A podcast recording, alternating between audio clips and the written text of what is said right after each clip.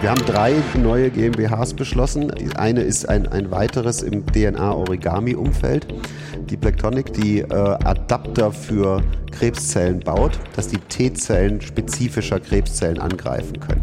Ne, das sind N-spezifische, bispezifische oder mehrspezifische Adapter, wie wir sie bei Apple für teures Geld kaufen. Nur eben auf der einen Seite soll das Ding an die Krebszelle andocken und auf der anderen Seite soll es der T-Zelle, äh, also unser Immunsystem anlocken, um gezielt die Krebszelle zu töten. Das ist der DNA-Origami-Ansatz dafür. Wir haben gleichzeitig ein Projekt beschlossen rund um die Professoren Sali und Jung, die schon sehr lange daran arbeiten, die das auf einem klassischen biologischen Weg machen mit den spezifischen Antikörpern. Äh, dort wollen wir in den Prostata- und in den Lungenkrebs als erstes gehen. Äh, auch super spannend.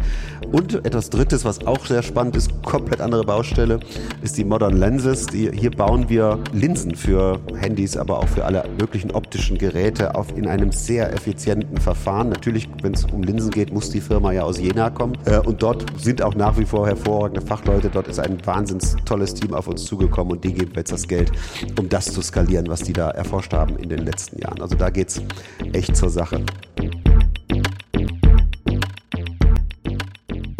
Danke für euer Interesse. Herzlich willkommen zu Sprint, dem Podcast für Menschen, die Neues neu denken. Mein Name ist Thomas Ramge und ich freue mich sehr auf unseren heutigen Gast. Und äh, unsere Stammhörerinnen und Stammhörer wissen natürlich, die erste Folge im Jahr. Wer ist dazu Gast? Rafael Laguna de la Vera, der Gründungsdirektor der Bundesagentur für Sprunginnovation, mit dem ich Anfang des Jahres immer ein bisschen zurückschaue aufs letzte Jahr, bis mich über den Status quo unterhalte und wir natürlich auch gemeinsam noch ein bisschen in die Zukunft linsen. Raphael, danke, dass du dir wieder die Zeit nimmst. Hallo Thomas, gerne. Wie war dein Start ins neues Jahr? Auch ein bisschen ruhig. Ich bin tatsächlich mal vier Tage abgehauen, nur um dann wieder volle Kanne quasi den Blitzstart hinzulegen. Wie das halt so ist. Denn äh, bis Silvester war ja auch viel los. Wenn man so eine Bundesagentur macht, arbeitet man bis 23 und 59 und 59 Sekunden. Das haben wir getan. Kurze Pause und jetzt geht's weiter. Lass uns, bevor wir in die Zukunft gucken, ähm, zurückgucken, wie immer, aber diesmal nicht nur ein Jahr, sondern drei Jahre. Warum? Ne? Äh, Ende letzten Jahres ist die Bundesagentur drei Jahre alt geworden. Wenn du die Geschichte der letzten drei Jahre mal so aus deiner Perspektive in der Nussschale erzählst, was, was ist passiert? Also zum einen mussten wir uns ja erstmal selber erfinden. Das klingt zwar jetzt lange drei Jahre, aber wir haben sicherlich anderthalb Jahre vor allen Dingen damit zugebracht, uns überhaupt operativ zu bekommen, ne, zu wissen, welche Instrumente wir verwenden für unsere Arbeit, wie wir, wie wir diese Instrumente aufsetzen können, wie wir das umsetzen können. Das war viel, aber wir sind natürlich schon sofort auch losgerannt, haben äh, die Projekte akquiriert, haben unsere Pipeline gefüllt, wie man so schön sagt, haben die Challenges aufgesetzt. Und ich muss sagen, jetzt rückblickend äh, bin ich überwältigt, was für eine unglaubliche Innovationskraft da auf uns niedergeprasselt ist und bin total froh, dass wir die jetzt aufnehmen können, um sie in den Transfer und die Umsetzung zu bringen. Lass uns zunächst nochmal auf die Technologiefelder schauen, die ähm, die Agentur jetzt ähm, besetzt hat, äh, wo sie gezielt nach Talenten, nach Innovatorinnen und Innovatoren sucht. Wie würdest du es clustern? Wo setzen wir Schwerpunkte und warum setzen wir die dort? Eigentlich setzen wir nicht Schwerpunkte der Themen, sondern jeder kann ja jederzeit ein Projekt einreichen und wir geben ja nicht vor, was das sein soll, außer dass es möglichst sprunginnovativ sein soll. Man kann aber jetzt natürlich nachlesen, nachdem wir über 1000 dieser Projekte gesehen haben, wo die Schwerpunkte liegen, dessen, was bei uns eingereicht wird. Anders ist das natürlich bei den Challenges. Dort geben wir Themen vor. Die erste war die antivirale Wirkstoff-Challenge, äh, logischerweise ähm, motiviert durch die Corona-Krise, denn wenn wir einen Breitband-antiviralen Wirkstoff hätten, dann hätten wir auch keinen Lockdown und auch keine Krise. Deswegen haben wir die vor mittlerweile ja bald anderthalb Jahren gestartet, aber haben jetzt noch drei weitere getan, reden wir bestimmt auch noch drüber. Wenn ich das mal so von oben herabschaue, glaube ich, gibt es drei Cluster, die sich gebildet haben. Das eine Cluster ist Umwelt und Energie. Das heißt, wie können wir umweltschonender vorgeben, weniger CO2 produzieren? Wie können wir günstige äh, äh, erneuerbare Energie oder fast erneuerbare Energie im Überfluss möglichst billig produzieren? Wie können wir die Umweltschäden, die wir angerichtet haben, zum Beispiel Mikroplastik im Wasser rausholen? Das scheint schon ein Schwerpunkt zu sein, auch einer, der irgendwie zu Deutschland passt, weil sowas können wir. Das hat häufig mit Großindustrie, Prozess äh, und so weiter zu tun. Das, das ist schon mal spannend. Können wir auch noch ein bisschen tiefer reingehen, was das alles war. Zweiter großer Cluster hat sich im Medizin- und Biotech-Bereich äh, hervorgetan. Wahrscheinlich auch wieder getrieben durch Corona und den Erfolg von BioNTech und CureVac. Äh, eine, ich meine, das war endlich mal wieder eine Sprunginnovation, die wir im Land nicht nur gemacht haben, sondern auch skaliert haben. Ne? Also Mainz kommt aus dem Singen und Lachen nicht mehr raus, ne? aufgrund der Steuereinnahmen von äh, Biontech. Das heißt, es hat auch schon seinen Feedback sozusagen in, in den Steuersäckel gegeben. Ähm, es soll auch Partner auf der anderen Seite des Atlantiks geben, die eventuell noch breiteres Grinsen jetzt haben, oder? So, also. Ja, natürlich. Also eigentlich gewinnen da ja immer alle, ne, wenn sowas passiert. Ne? Und von daher kann man sich eigentlich nur mit allen mitfreuen. Deswegen haben wir viel im Bereich Krebs, Alzheimer, Viren äh, getan, haben neuartige Technologien wie DNA, Origami, da reden wir vielleicht auch noch drüber entdeckt. Das ist so der zweite Cluster. Naja, und der dritte dreht sich natürlich irgendwie ums Digitale. Ne? Wir haben den Sovereign Tech Fund ja auf den Weg bringen können, um überhaupt äh, sozusagen die, die Infrastrukturerhaltung zu gewährleisten, auf der wir dann Neues bauen können. Da reden wir beide in unserem Buch ja auch viel drüber, dass das häufig zu kurz kommt, das Thema. Aber haben natürlich viele Projekte aufgesetzt und auch eine Challenge im Rahmen neuer Computerarchitekturen gestartet, die äh, uns hoffentlich in diesem Gebiet auch wieder nach vorne bringen. Denn äh, wo wir im Digitalen stehen, braucht man wahrscheinlich nicht weiter erklären. Wie gut kommen wir voran oder lass es mich noch ein bisschen irgendwie härter formulieren, wie schnell kommen wir voran? Nun ist es ja gerade die Aufgabe von Institutionen wie unseren, schnell zu Ergebnissen zu kommen. Nun wäre es vermutlich zu viel gesagt, äh, ne? also zu viel verlangt zu sagen, in, in, in zwei, zwei Jahren nach den ersten Projektstarts muss schon das große Ding passiert sein. Aber wie kannst du ähm, nachweisen oder können wir nachweisen, dass es tatsächlich schnell, schnell genug vorankommt?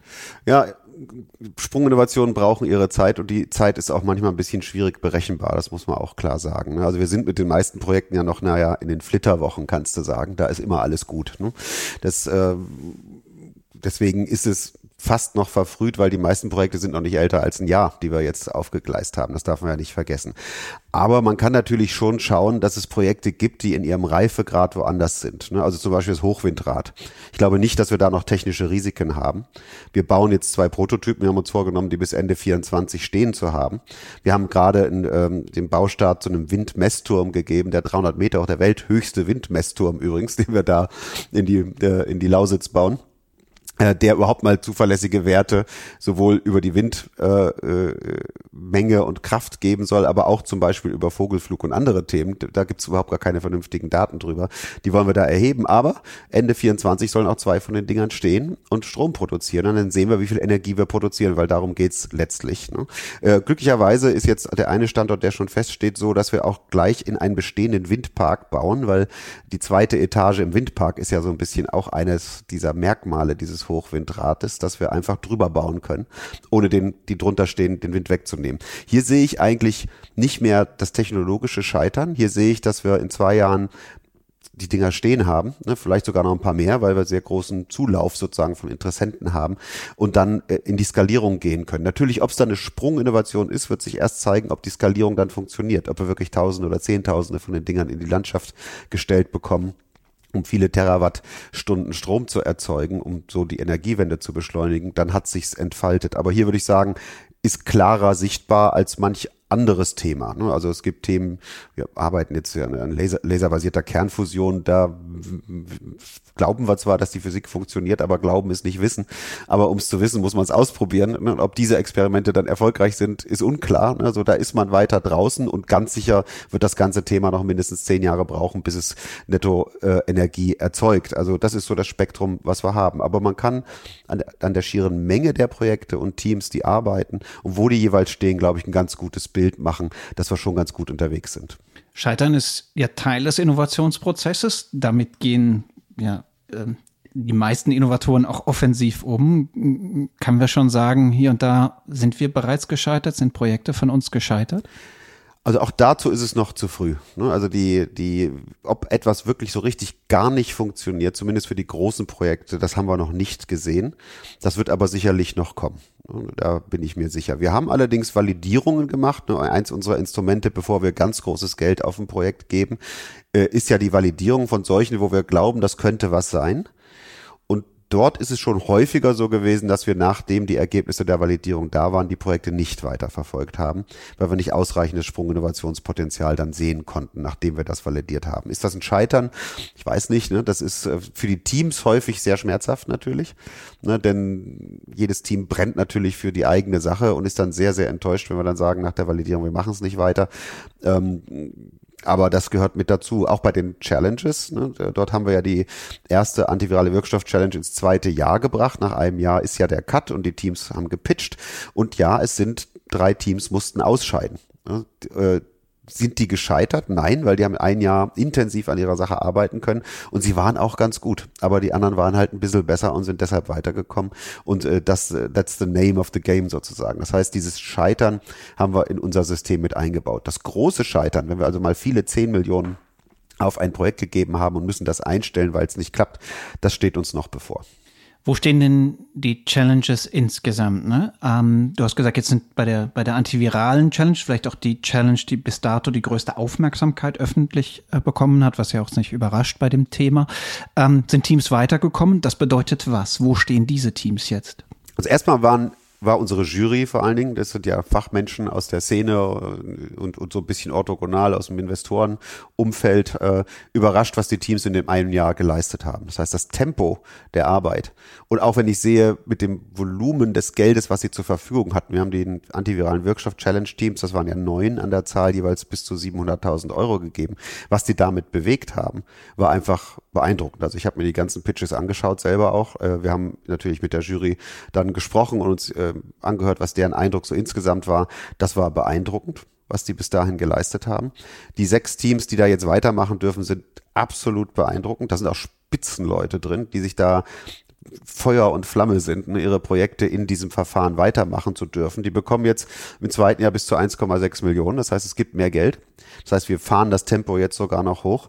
Und dann im dritten Jahr gibt es dann für bis zu vier Teams zwei Millionen Euro. Das heißt, wir, wir, wir, drehen, wir drehen den Hahn auf und geben da noch mehr Stoff, damit das schneller weitergeht. Ähm, wir sind so positiv überrascht davon, dass wir in diesem Jahr planen, eine zweite Challenge in dem Themenkomplex zu machen, nämlich eine, die ähm, die, die Weitergabe von Viren unterdrücken soll. Das heißt, die Übertragbarkeit oder Ansteckbarkeit von Viren unterdrücken soll. Das sind zwei Themen, die zwar irgendwie zusammengehören. Das heißt, dass wir einen Wirkstoff gegen die Entfaltung des Virus im Körper haben und seiner schädlichen Wirkung, heißt aber nicht gleichzeitig, dass man nicht ansteckend ist. So, dafür brauchen wir auch einen Wirkstoff. Das kann der gleiche sein. Das heißt aber nicht, dass die Teams auf diese beiden Punkte überhaupt achten. So, die wollen wir starten für bis zu vier Siegerteams, die dann aber wesentlich mehr Geld bekommen. Und es kann durchaus sein, dass äh, Teams, die wir bereits in der einen Challenge jetzt haben, auch in, parallel in dieser zweiten mitmachen. Aber natürlich können auch neue Teams mit hinzukommen. Das heißt, wir sind so begeistert, äh, wie das Instrument funktioniert und welche Energie wir entfalten, dass wir da jetzt noch ein paar, äh, ein paar mehr äh, solcher Challenges auflegen. Aber wir haben ja auch eine zweite, dritte und vierte gestartet ähm, zu unterschiedlichsten Themen. Carbon Capture and Utilization, also CO2 nicht nur aus der Luft holen, sondern langanhaltende Produkte draus machen. Äh, äh Langzeitenergiespeicher, die mit möglichst konfliktfreien äh, äh, Materialien und voll recycelbar, möglichst günstig. Ziel ist es, ein Cent pro Kilowattstunde Energie speichern können über längere Zeiträume. Die wollen wir nicht in Autos oder Motorräder schrauben, sondern die können neben den Windrädern oder so stehen. Das ist das Ziel. Ja, und die ähm, neuen Computerarchitekturen, die vor allen Dingen auf höhere Effizienz im Energiebereich ausgelegt sind, weil so, so können wir nicht weitermachen, was den Stromverbrauch von den Rechenzentren angeht. Auch das zeigt ja, dass das Instrument wirklich voll eingeschlagen hat. Zum Design unserer Challenges gehört es ja, dass die Konkurrenz ergänzt wird durch die Kooperation. Ne? Also im Grunde diese Idee der Co-Opetition. Ja. Man muss zusammenarbeiten, obwohl man in Konkurrenz steht. Ja. Ähm, in, eingebaut ist in, in, in die Art und Weise, wie dort ähm, gearbeitet wird. Funktioniert das? Wie funktioniert das? Äh, was haben wir dabei gelernt? Also erstmal erschrecken wir alle Leute damit, dass wir das tun. Die teilnehmenden Teams sind nicht wenig was? überrascht. Was, mein, mein Wissen zeigt niemandem was. Ne? Ich nehme gern das Wissen der andere, aber meins, das würde ich jetzt sehr ungern genau, teilen. Genau, wer ist nicht so, ist menschlich. Ne? genau. Nee, aber erstens durch unsere Technologieoffenheit. Wir stellen ja nur eine Frage, äh, wir sagen, hier löst mal das Problem X, aber wir sagen ja nicht wie. Ne, Gibt es ja unterschiedliche technologische Ansätze. Also wenn wir die antivirale Wirkstoff Challenge nehmen. Da sind Teams, die mit mRNA arbeiten, Teams, die mit CRISPR arbeiten, ein Team, das mit dem DNA-Origami arbeitet. Und selbst wenn, wenn, wenn du zwei mRNA-Teams hast, gehen die so unterschiedliche Wege, dass äh, es am Ende die Kooperation viel mehr bringt, als sich in ein Silo zu setzen. Und das hat dann natürlich jeder erkannt. Wir bringen die Teams ja wirklich zusammen, wir zwingen die ja so ein bisschen zu kommen und dann pitchen die ja vor allen, was sie gerade machen und wo sie sind. Wir setzen Expertinnen und Experten dazu. Also wir hatten ja bei der antiviralen Wirkstoff-Challenge den, den Ingmar Hör und den Eike Latz und, und noch lauter tolle Leute, äh, die dann zwei Tage lang im Zugriff dieser Teams sind. Und da kamen alle zurück und haben gesagt, das ist so fantastisch, das bringt so viel. Und wenn wir dann doch mal irgendwie irgendwas verraten, was die anderen noch nicht wussten und auch nutzen können, so be it. Ne? Ich habe selber so viel dabei gewonnen, dass das, dass es einfach Irrsinn wäre, das nicht zu machen. Also das funktioniert erstaunlich gut. Natürlich gab es dann, als wir dann wirklich drei Teams. Ein Team hat sich verschmolzen mit dem anderen, das war eigentlich sehr positiv, das wollen wir auch, aber zwei Teams mussten wirklich gehen. Gab es natürlich auch ein paar Tränen, ne? das muss man auch sagen. Das ist schon auch weil da alle ihr Herzblut reingeben, wirklich schwierig. Aber auch das kann man als positive Nachricht sehen, wenn die Leute so traurig sind, dann nicht mehr mitmachen zu dürfen, muss das Verfahren und die Methode ja gut sein. Und wie gesagt, diese Teams, selbst die Ausgeschiedenen, haben ja viel mitgenommen in dem Jahr, wo sie mitmachen durften. Ja, und ja vermutlich auch nicht nur Wissen, sondern auch Kontakte. Ja, sodass absolut, sie vielleicht an, an, an anderer Stelle vielleicht weitermachen können, etwas anders weitermachen können und so weiter. Mhm. Ähm, was die Agentur, glaube ich, im letzten Jahr zum ersten Mal ja gemacht hat, war ähm, im Grunde wie so ein Think Tank ähm, zu arbeiten, ähm, politische, als politischer Ide Ideenimpulsgeber zu agieren. Kannst du dazu was sagen? Also ich denke da zum Beispiel an die IP-Initiative. Mhm. Warum machen wir das? Man könnte jetzt argumentieren, das gehört vielleicht gar nicht zum engeren Auftrag, so wie, wie das mal gedacht war. Die Agentur ähm, fördert crazy shit, den andere nicht äh, fördern. Mhm. Nee, das gehört zum Auftrag, denn wir müssen auch System systemische Probleme, die uns daran hindern, unseren Job erfolgreich zu machen, anpacken. Ne, und äh, viele dieser Probleme liegen außerhalb des direkten Wirkungskreises der Sprint. Das heißt, hier kann die Sprint eigentlich nur formulieren, was eine richtige Strategie ist mit der man das ändern kann und dann äh, diese Strategie zu den richtigen Personen bringen, die es dann umsetzen können. Und das ähm, ist Teil unseres Auftrags. Wir, wir, wir sollen auch auf System schauen. Und das haben wir jetzt in verschiedensten Bereichen gemacht. Eine Chips Act äh, haben wir sehr stark mitgeschrieben, sozusagen, über zweieinhalb Jahre über Workshops äh, entwickelt, äh, wo am Schluss auch die EU-Kommission mit drin lag, ein Paper veröffentlicht, äh, äh, also nicht, das haben wir nicht veröffentlicht, sondern verteilt an die entsprechenden Stakeholder und wir haben eine etwas reduzierte Version veröffentlicht. Und daraus wurde dann der EU Chips Act, der dann dazu geführt hat, dass jetzt Magdeburg eine Chipfabrik bekommt und dass wir drei Milliarden in die Forschung bekommen und so weiter. Auch wenn das jetzt noch ein bisschen im Subventionsgezocke hängt, äh, wird das jetzt alles passieren.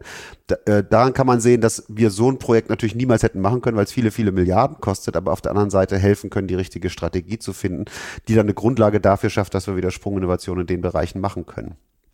Und in dem Fall ja sogar prima öffentlich plus privat finanziert. Ne? Ganz, das ist ja das genau, ja, so, genau. Ideale, wenn nicht nur genau. quasi die, die, die öffentliche Förderung dann, dann, dann greift, sondern das so attraktiv ähm, äh, ist, dass, dass die privat mit aufspringen. Genau, also eine Intel will da 18 Milliarden investieren, ne? aber eine, ein Deutschland muss da auch sechs oder sieben Milliarden hinlegen, damit das funktioniert. So ist das in der Chipfertigung nun mal. Ne? Wir sind da in Konkurrenz mit, mit den asiatischen Ländern, mit den USA, die machen das alle. Also wenn wir damit eine Rolle mitspielen wollen, dann müssen wir das auch tun.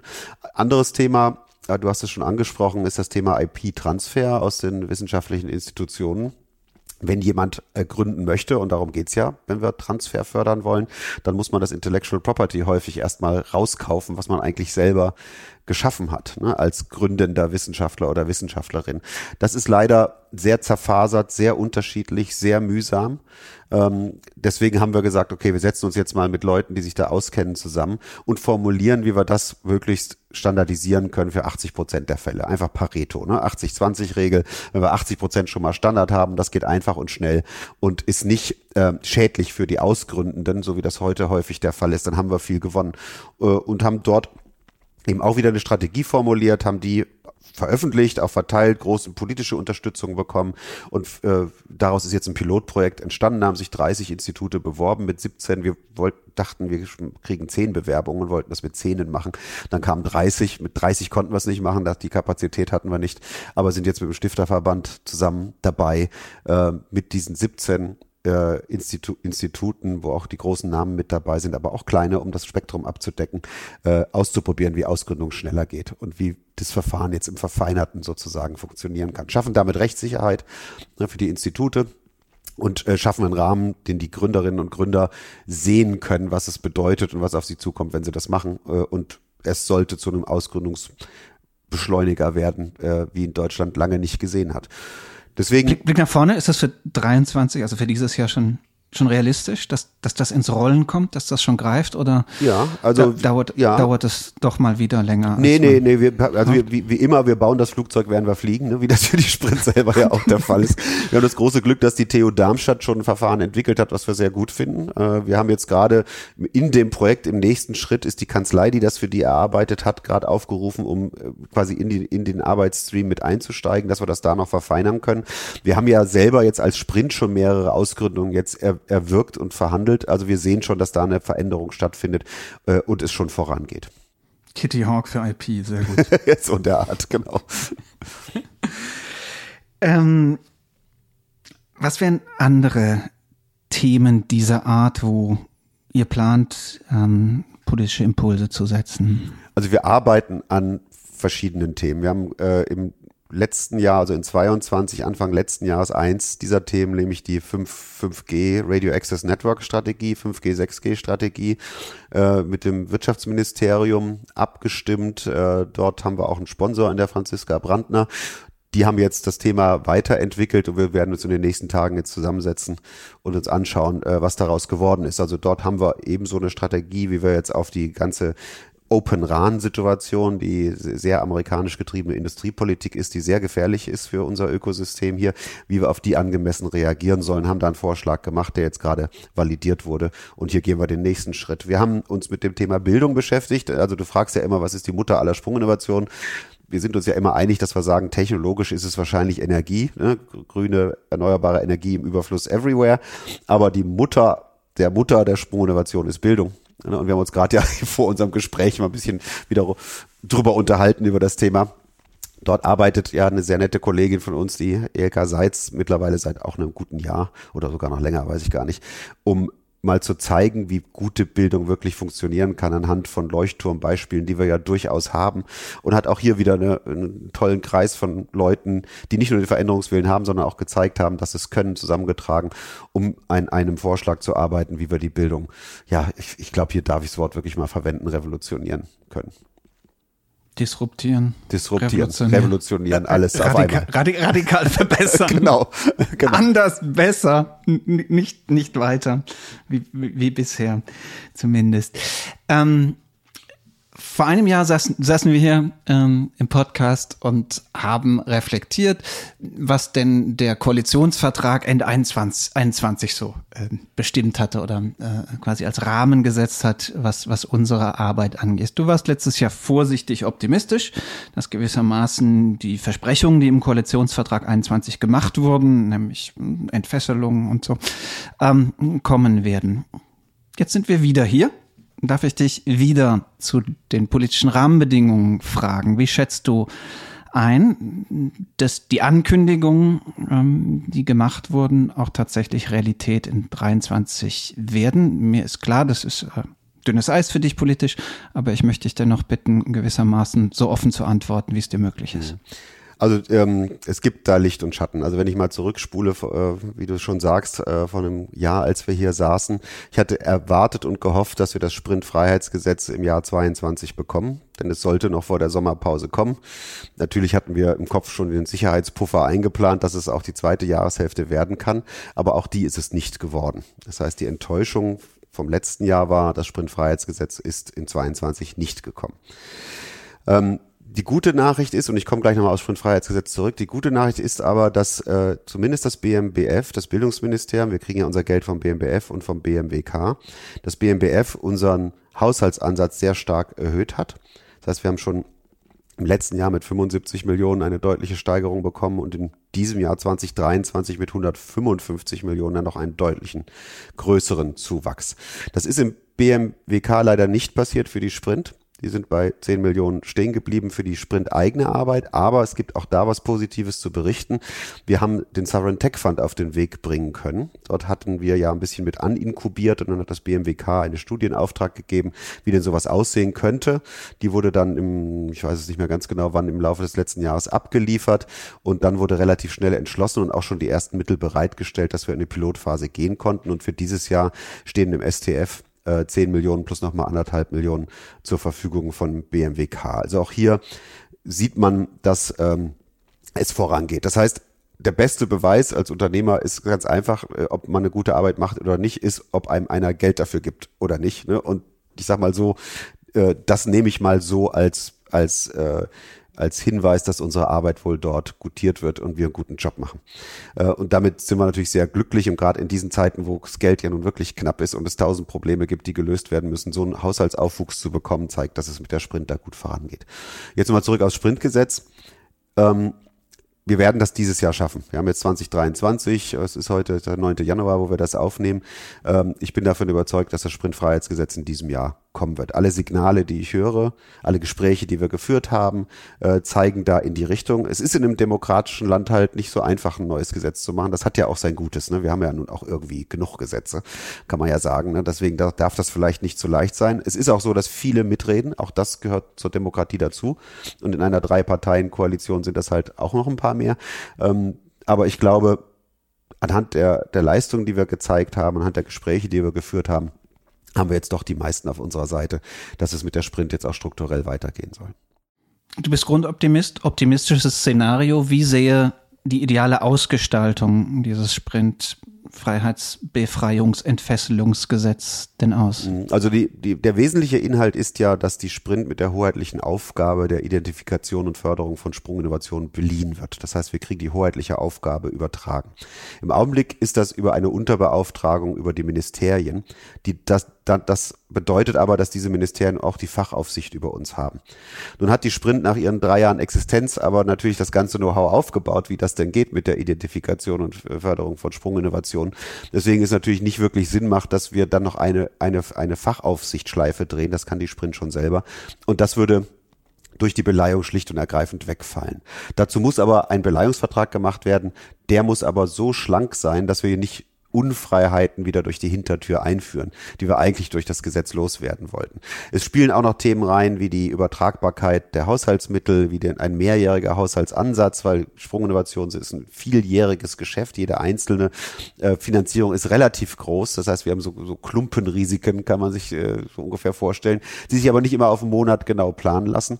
Und das geht etwas schräg zu der Art und Weise, wie der äh, Haushalt geplant und umgesetzt wird. Also hier müssen wir von so ein paar Themen befreit werden die wir dann im Rahmen dieses Gesetzes und des Beleihungsvertrags regeln werden. Wie sieht's aus mit ähm, Problemen ähm, mit EU-Recht?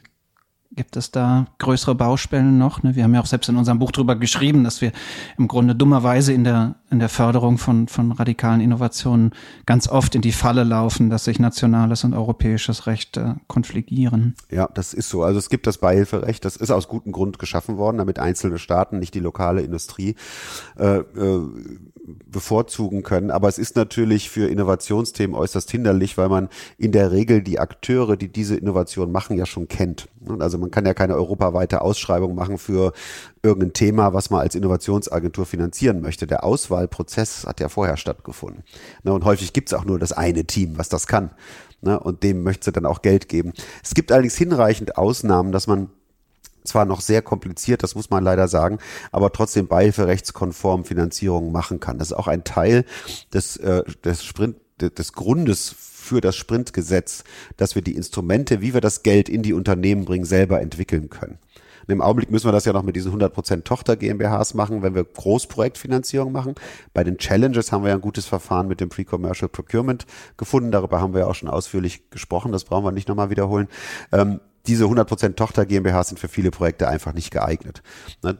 dort Geld direkt in die Firmen geben zu können, da ist das Beihilferecht fast das kleinere Problem. Ne? Da, da, da glaube ich, kommen wir mit klar und wir haben eine Struktur entwickelt und haben auch schon einen Vorschlag für diese Instrumente äh, mit vielen diskutiert und gezeigt, womit wir glauben, dass wir schon wesentlich agiler werden, als wir das vorher waren, wenn wir das dann so machen. Ohne dass wir nach Brüssel fahren müssen, um uns irgendwelche Sonderfreiheiten zu holen. Du hast eben schon gesagt, ne, die gute Nachricht ist, wir haben deutlich mehr Budget bekommen als, als im letzten Jahr.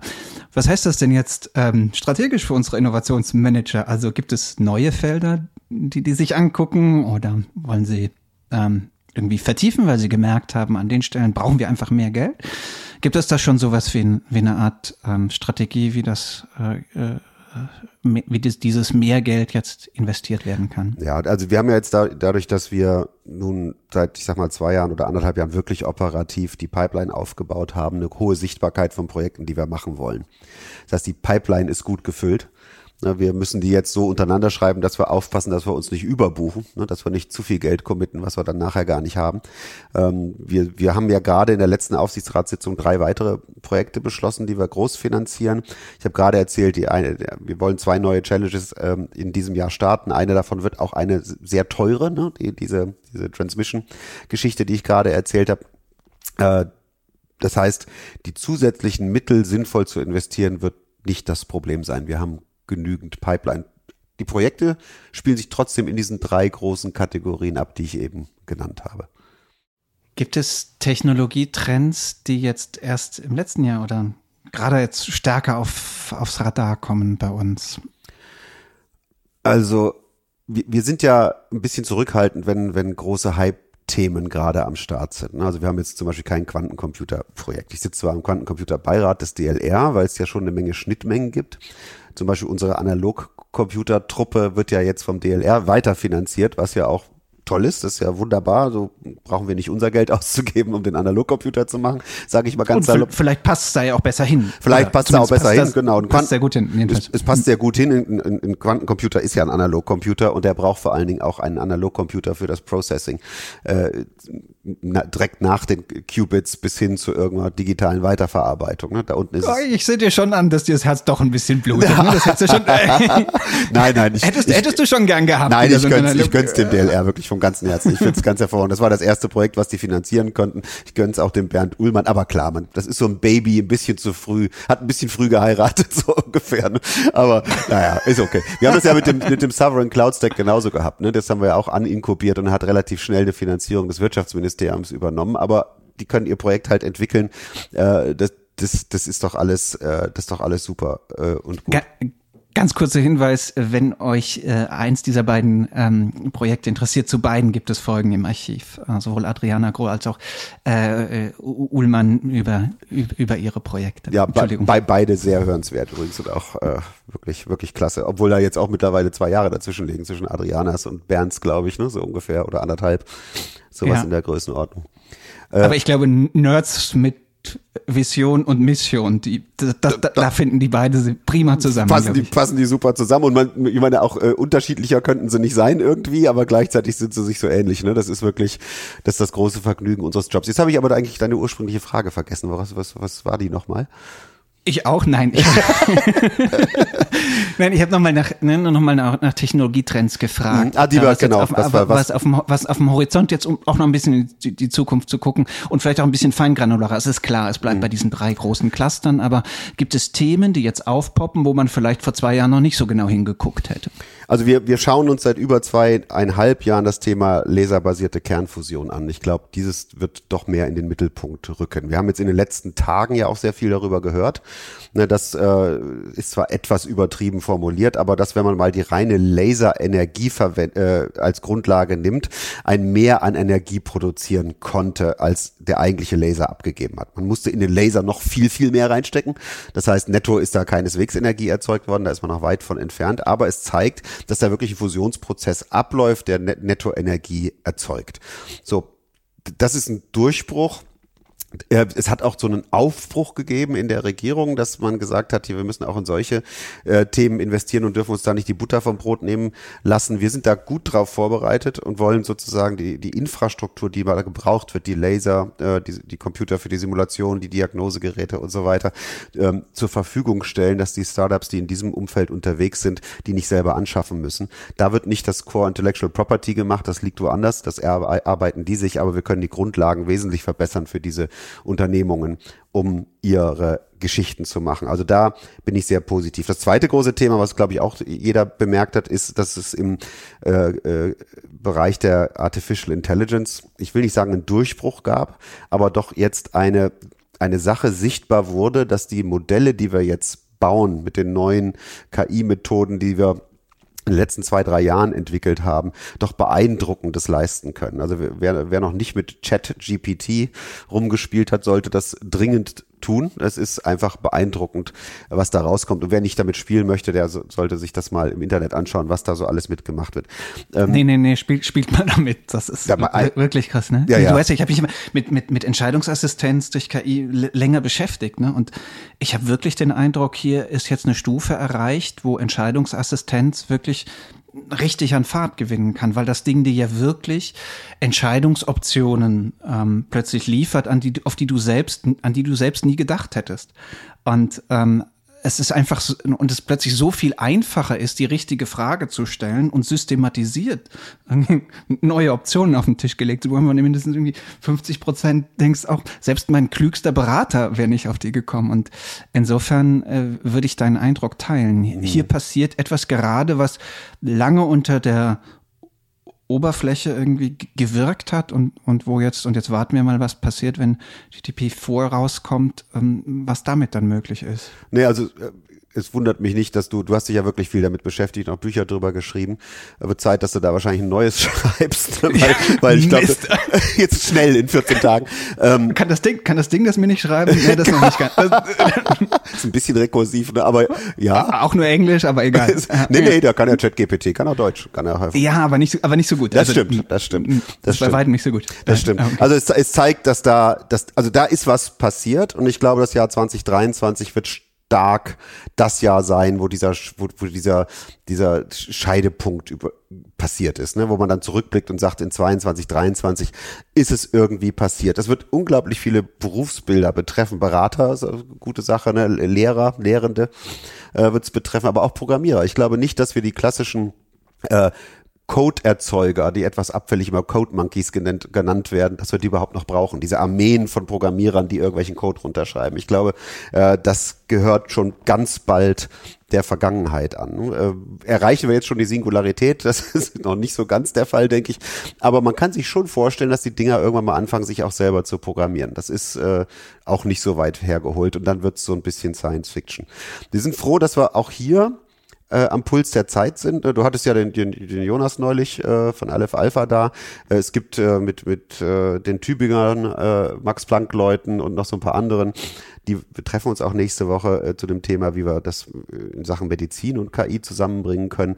Also hier sind wir auch Gott sei Dank da mit dabei, auch wenn wir die eigentlichen Sprachmodelle nicht in Deutschland gebaut haben, sondern OpenAI und Co. sind natürlich mal wieder in den USA entstanden. Aber wir holen auf. Je nur, wenn wir jetzt zu den cleveren Anwendern gehören würden, dann würde es ja auch eine klassische ähm, Stärke ähm, auch des innovativen deutschen Mittelstands plötzlich betreffen. Ne? Zu sehen, okay, hier entsteht eine neue Technologie, aber die bauen wir dann cleverer in Anwendungen ein, als das vielleicht andere tun. Ja, genau. Ähm, bist du da optimistisch? Also, ich meine, das ist jetzt natürlich auch so, ne, so eine Parole, ach ja, aber hm. ähm, bist du optimistisch, dass das passiert oder vielleicht ja auch gerade nicht? Ähm, also, ich, also ich, wenn, ich, wenn ich jetzt nicht diesen Job hier hätte, ähm, dann würde ich wahrscheinlich irgendeine Gründung in diesem Bereich machen. Also ich, ich finde das super spannend. Äh, man kann so viele Industrien jetzt damit disruptieren ne, und, und besser machen. Ne, äh, die, also allein das ganze Legal-Bereich nehmen wir das mal. Ne, die ganze Juristerei. Das ganze Thema, da wird's einfach nur krachen. Ne, und äh, super spannend. Ne? Also eine wirklich spannende Entwicklung. Aber, aber überall, egal wo du hinschaust, äh, werden diese Technologien großen Einfluss nehmen. Das ist sehr kreativ, das ist spannend. Rückblickend werden wir sagen, ist ja logisch, was da passiert ist. Aber vorausschauend ist es wahnsinnig schwer, das vorherzusagen. Man muss es einfach ausprobieren, wie das dann ausschaut ne? und wo Grenzen plötzlich sich verschieben ne? und Dinge zusammenkommen, die, die du vorher so gar nicht gesehen hast. Ne? Äh, das ist schon, und das passiert jetzt gleich an, an zig Stellen auf einmal. Also nicht nur in einem Bereich, sondern in ganz vielen auf einmal. Das ist super spannend. Aber wir dürfen dabei auch die Grundlagentechnologien nicht aus den Augen verlieren, weil wenn wir jetzt nur die OpenAI API benutzen für unser Geschäftsmodell, erzeugen wir ja das nächste Monstrum der Abhängigkeit. Ne? OpenAI ist dann eben das nächste Google oder was, ohne die nichts mehr geht. Ne? Das darf auch nicht sein. Deswegen finde ich gut, was der Jonas macht, dass wir auch andere Modelle, ich finde es gut, was es mit, mit Stable Diffusion und so Open Source Ansätze gibt. Wahrscheinlich würde ich was in dem Bereich machen. Musst du ja nicht. Du musst. ich darf nicht. genau. Kannst nicht, sagen, sagen, sagen wir so, sondern du kannst uns vielleicht noch, soweit du es darfst, vielleicht noch ein paar Dinge verraten, die wir noch nicht so wissen? Was ist denn in der Pipeline, wo jetzt vielleicht der Zeitpunkt gekommen ist, dass du ein bisschen den den Vorhang lüftest, was jetzt so. Ja, eins habe ich ja schon aus, an, eins habe ich ja schon ausgeplappert. Eins hast du ausgeplappert? Eins habe ich, ja, eins hab ich ausgeplappert, ne, das mit der mit der Laserfusion, aber gut, da so so geheimnisvoll waren wir damit nicht. Wir haben drei drei neue GmbHs beschlossen. Ähm, äh, die die eine ist ein ein weiteres im DNA Origami Umfeld, die Blacktonic, die äh, Adapter für Krebszellen baut, dass die T-Zellen spezifischer Krebszellen angreifen können. Ne, das sind äh, N-spezifische, B-spezifische oder noch mehr spezifische ja, man kann wirklich sagen, Adapter, wie wir sie bei Apple für teures Geld kaufen. Nur eben auf der einen Seite soll das Ding an die Krebszelle andocken und auf der anderen Seite soll es eine T-Zelle, äh, also unser Immunsystem anlocken, um gezielt die Krebszelle zu töten. Das ist der DNA-Origami-Ansatz dafür. Wir haben gleichzeitig ein Projekt beschlossen, äh, rund um äh, die Professore Sa Sali und Jung, die schon sehr lange daran arbeiten, die das auf einem klassischen biologischen Weg machen mit den mit den äh, spezifischen Antikörpern. Äh, dort wollen wir in den äh, Prostata und in den Lungenkrebs als erstes gehen. Äh, auch super spannend. Und äh, äh, etwas Drittes, was auch sehr spannend ist, komplett andere Baustelle, ist die Modern Lenses. Die, hier bauen wir äh, Linsen für Handys, aber auch für alle möglichen optischen Geräte auf in einem sehr effizienten Verfahren. Natürlich, wenn es um Linsen geht, muss die Firma ja aus Jena kommen. Ne, logisch. Äh, und dort sind auch nach wie vor hervorragende Fachleute. Dort ist ein wahnsinns tolles Team auf uns zugekommen und die geben wir jetzt das Geld, um das zu skalieren, was die da erforscht haben in den letzten Jahren. Also da geht's echt zur Sache. Können die Linsen was anderes oder ist nur das Verfahren sehr viel effizienter? Das, das Verfahren ist wesentlich effizienter. Du kannst die wesentlich billiger bauen, diese Linsen, äh, und wesentlich schneller bauen und wesentlich schlanker bauen. Äh, dass solche Eigenschaften sind disruptiv in der Summe dessen, was sie da bewegen. Also wenn, wenn du dir mal überlegst, wir hatten bis äh, vor 15 Jahren irgendwas in der Kampfklasse von, keine Ahnung, sagen wir mal, 50 bis 100 Millionen Kameras da draußen. Dann kam das Smartphone Jetzt haben wir fünf Milliarden Kameras da draußen.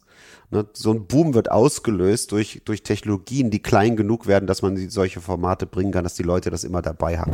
Wenn wir uns jetzt aber die Handys mal anschauen, die zumindest die teureren Handys, die haben alle diese hässlichen Knubbel hier hinten dran. Und das ist den Linsen geschuldet. Die kann man einfach nicht so schlank bauen, wie die, die bräuchten, um überhaupt noch ins Gehäuse reinzupassen. Aber das fängt auch schon bei ganz anderen optischen Instrumenten an, bei Endoskopen oder sowas. Ne? Die, wenn, wenn man die mit besseren Linsen, die günstiger herzustellen sind, ausstatten könnte, würde die Qualität dramatisch erhöht und das hat ganz viele Folgen dann hernach. Ne? Also ähm, sowas, ich sag mal, Banales wie Linsen, wenn man sich das genauer anschaut, ist überhaupt nicht banal. Ne? Also hier in so einer, in so einem Telefon sind die Linsen in Wirklichkeit sieben oder acht Linsen, die übereinander gestapelt sind. Und das Paket ist dann trotzdem noch unter einem Zentimeter dick. Ne? Also es ist schon eine Leistung. Aber das muss halt noch viel weitergehen. Letzte Frage dich umformulieren muss, weil ich habe sie dir ja letztes Jahr schon gestellt. Welche, welche Wird langweilig. Ne? genau. Immer noch dieselbe. So, und, was, und, und, was, wünschst du dir dieses Jahr? genau. Also letztes Jahr hast, äh, hast, du dir Too Cheap to Meter Energie gewünscht und wir haben dann ja auch im Laufe des, des Jahres einen Text zugeschrieben, der ja auch so ein bisschen Kontroverse gesorgt hat. So Spinner, das kann ja alles gar nicht sein. Nein, nein, nein, wir können, das, das kann schon theoretisch sein. Mhm. Ganz einfach ist es nicht. Ne? Ähm, also lass mich die Frage nach der Wunschinnovation insofern uh, umformulieren. Was ist neu auf den Radar gekommen, wo du sagst, okay, das ist natürlich eigentlich noch viel zu früh, um, um sich da wirklich was zu wünschen. Aber wenn du dir ein Feld aussuchen könntest, wo man sagt, da, da müsste eigentlich was passieren. Ähm, was, was ist so frisch, dass du sagst, nee, vor, vor zwei Jahren wäre ich auf die Idee noch nicht gekommen? Also ein wirklich neues Feld nicht. Aber was man, wie eben ja diskutiert, im KI-Umfeld häufig nicht einschätzen kann, ist, wie lange das braucht, bis dieser Durchbruch passiert. Ne? So, der ist jetzt im KI mit den Sprachmodellen passiert. Ne? Und der wird jetzt seinen, seinen Niederschlag, seinen Transfer machen und Industrien verändern. Das heißt, hier gucken wir gerade einer, einer Sprunginnovation beim Entfalten zu. Es werden ganz viele Sprunginnovationen sein die da rauskommen. Ne?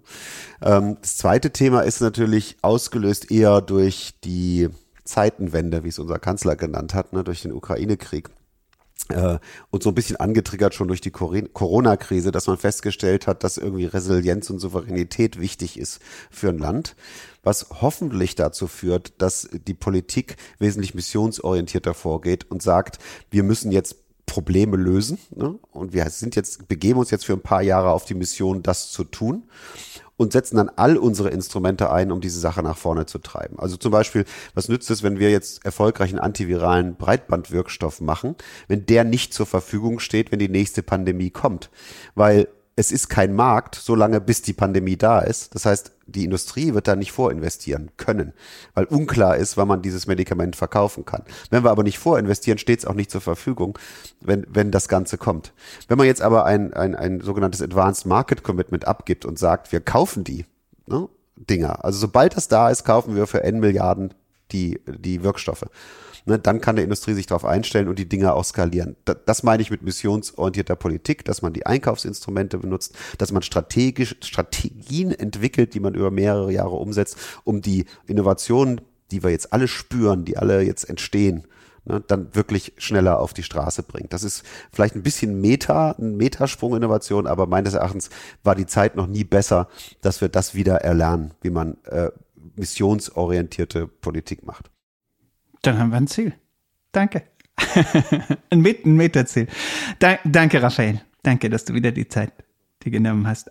Auch euch, liebe Hörerinnen und Hörer, ganz, ganz herzlichen Dank für eure Zeit und für eure Aufmerksamkeit. Ähm, vieles von dem, was Raphael angekündigt hat, was er angedeutet hat, was die Bundesagentur für Sprunginnovation vorhat in den kommenden zwölf Monaten und darüber hinaus, das werden wir natürlich auch in diesem Jahr äh, in diesem Podcast ähm, abbilden mit vielen, vielen spannenden Gästen von Innovatorinnen und Innovatoren, die von der Bundesagentur gefördert werden, aber nicht nur, sondern auch viele andere aus dem Netzwerk, Menschen, die über Innovation klug nachdenken und klug äh, sprechen können.